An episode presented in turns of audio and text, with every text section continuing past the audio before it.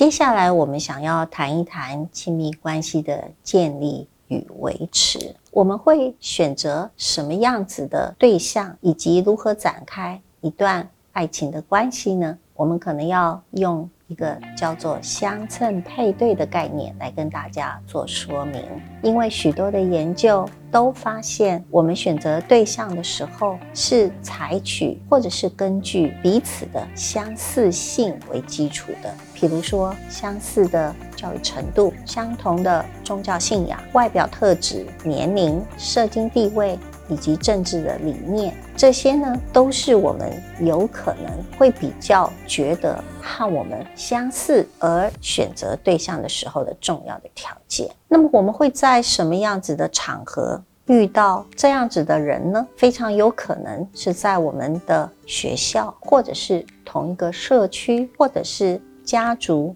家庭的。活动聚会当中认识，也就是在这样子的场合当中，比较有可能遇到跟我们相似、同质性比较高的人。当我们的同质性比较高的时候呢，我们就有更多的话题。或者是更多的共同的机会来探索生命当中的许多的世界。那么还有很多的时候，我们的同质性如果比较低，也有可能在这个时候呢，我们能够认识的机会就变少。一些，因此我们在日常生活当中比较可能对某一类的人接触较多，而对其他的类的人比较没有机会碰到。那么因为这样子的关系，我们就知道要跟我们很相似，并且也要在特别的、比较普遍的我们会去参与的场合当中，才会有更多的机会。那么对这个个人而言，他的什么条件会对我们？最有影响呢，那就是我们发现是外表吸引力是一个非常重要的因素。研究不但指出来，女性喜欢选择男性特质比较强的阳刚的男性成为对象，男性呢也希望选择女性特质比较强的。女性成为他的对象，同时呢，外表的吸引力也也是需要看的顺眼，觉得不难看，甚至于是很漂亮。这样子的话，外表的吸引力可能就会带来比较多的可能性。外表吸引力不但会影响彼此的关系，也会影响我们恋爱的方式、爱情的感觉、想法。以及对这个关系的满意的程度。接下来，我们想介绍几种不同类型的约会形态。第一种叫做快速约会，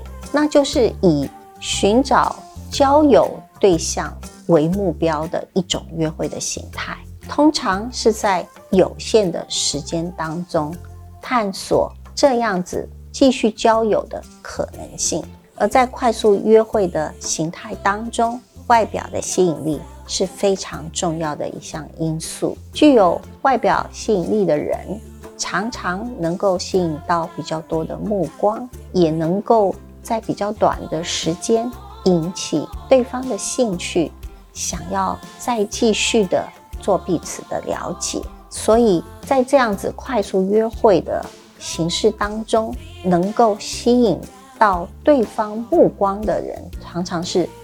被选择，或者是有可能继续尝试是不是可以交友的对象。另外一种形态叫线上约会，这也是我们目前看到的很普遍的一种现象，那就是先在线上遇见，还没有真正的见面。一部分是不公开，或者是不像面对面的。充满各种感官的讯息的，而可能是一部分的。因此，在这样子的虚拟的世界，我们如果要决定是否对对方展开追求，或者是想要更加的了解，甚至于交友的话，其实我们心中希望的对方的条件，也跟我们在一般现实社会，或者是。之前的传统的方式当中的条件跟因素是很相似的，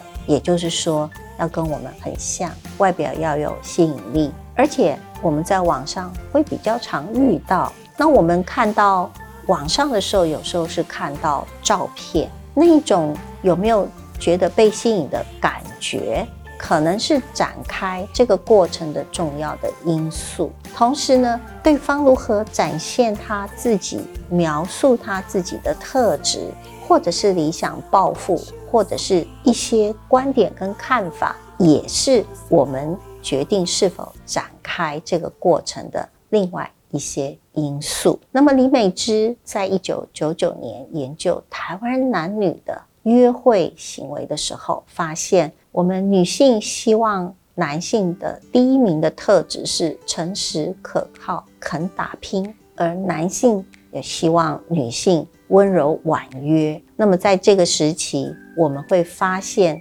男生如果一直带给女生持续进步，跟你在一起，我的感觉好像一直在进步的这种感觉。是很容易让这一个关系维持下去的。不过，如果反过来让你觉得有你跟没你好像也差不多的话，那这样的感觉就可能会影响着继续交往的意愿。总体而言，台湾的情侣的平均交往的维基时间点大约在交往两个月之后，